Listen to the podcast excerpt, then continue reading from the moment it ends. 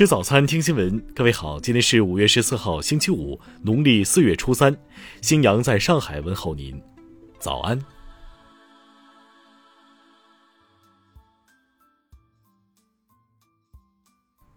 首先来关注头条消息。据国家卫健委消息，截至五月十二号，三十一省区市及新疆生产建设兵团累计报告接种新冠病毒疫苗三万五千四百二十七点二万剂次。我国接种率至少要达到多少才能实现群体免疫？大概需要多长时间？昨天，中国工程院院士钟南山给出两个关键数据，并晒出自己接种新冠疫苗的照片。钟南山指出，要实现群体免疫，在疫苗有效性达到百分之七十时。全球、中国、亚洲以及欧洲的接种率需分别达到百分之八十九点二、百分之八十三点三、百分之八十点二、百分之九十六点二。疫苗有效性达到百分之八十时，全球、中国、亚洲以及欧洲的接种率需分别达到百分之七十八、百分之七十二点九、百分之七十点二、百分之八十四点二。钟南山表示，实现群体免疫通过自然感染外。另一种方式是大规模的疫苗接种，这需要两到三年的全球协作，直至所有国家安全之前，没有一个国家是安全的。他强调。听新闻早餐知天下大事，国家疾病预防控制局昨天上午在京正式挂牌，该机构将承担制定传染病防控及公共卫生监督政策等五大职能。商务部、国家中医药管理局等七部门近日联合印发通知，提出十八条具体政策措施，支持国家中医药服务出口基地大力发展中医药服务贸易，推动中医药服务走向世界。教育部昨天称，二零二一届全国普通高校毕业生总规模九百零九万，同比增加三十五万。今年在疫情防控常态化背景下，做好高校毕业生就业工作任务仍然艰巨。工信部十二号召开信息通信行业防范治理电信网络诈骗工作电视电话会议，会议要求在前期工作基础上，更加深入地推进断卡行动，以四大举措重拳出击电信网络诈骗。中国医学科学院阜外医院教授李静团队的一项大规模多中心临床研究表明，清肺排毒汤可使新冠肺炎住院患者的死亡风险下降一半。相关研究成果近日正式发表于《植物药理学国际期刊·植物药》。中国三大电信运营商日前发布公告称，美国纽交所维持三家公司存托股份下市的决定，这意味着三大运营商将从美国退市。哈尔滨至伊春高铁项目铁力至伊春先行段昨天正式开工建设。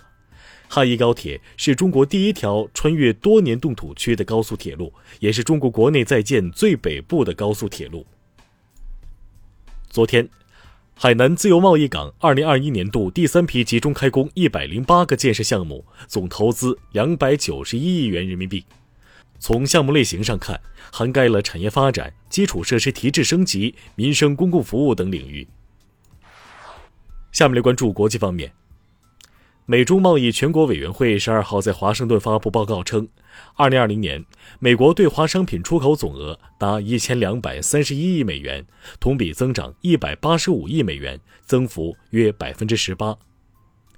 美国众议院共和党领袖麦卡锡十二号暗示，共和党人承认总统拜登当选的合法性。在四个月前，他和其他一百四十六名共和党人曾投票推翻选举结果。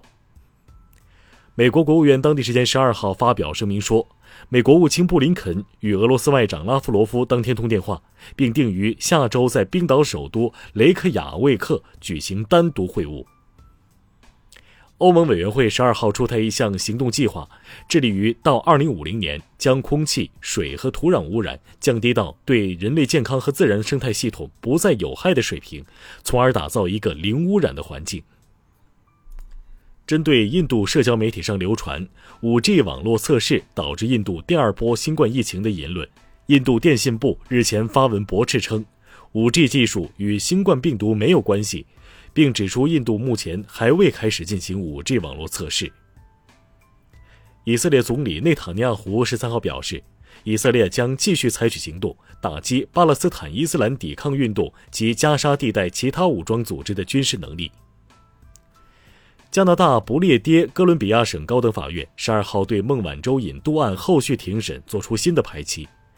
法庭与控辩双方确定六月二十九日和三十日开庭，以讨论法庭应否接纳孟晚舟辩护团队拟提交的新证据。据韩国媒体报道。调查世越号沉船事故相关疑惑的李贤洙特别检查组结束为期二十天的筹备工作，十三号正式揭牌成立。下面来关注社会民生。四川成都警方昨天下午发布最新情况通报，指出林某某遗体已经其父母签字同意后，在成都殡仪馆火化。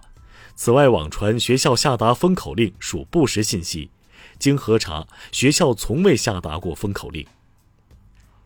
昨天凌晨，安徽六安市立医院在对就诊患者开展例行新冠病毒核酸检测时，发现一例呈阳性。当地疾控部门接报后，已开展送样复核、流调溯源、专家会诊研判等工作。男子杀害女婿及亲家三人一案有新进展，四川省高级人民法院决定对此案进行再审。此前，该案二审时判决被告人死刑，缓期两年执行。针对网传的山西省保德县神达金山煤业涉嫌瞒报安全事故，当地官方昨天发布公告称，正在针对网传内容进行核查，要求尽快查清事实，拿出核查报告，回应社会关注。近日，京开高速上，一出租车在明知后方有救护车鸣警报示意其避让且具有避让条件的情况下，仍然阻碍执行紧急任务的救护车通行。十二号。司机贾某被北京大兴警方依法处以行政拘留五天的处罚。下面来关注文化体育。二零二一年全国跳水冠军赛暨东京奥运会选拔赛、全运会跳水资格赛继续进行。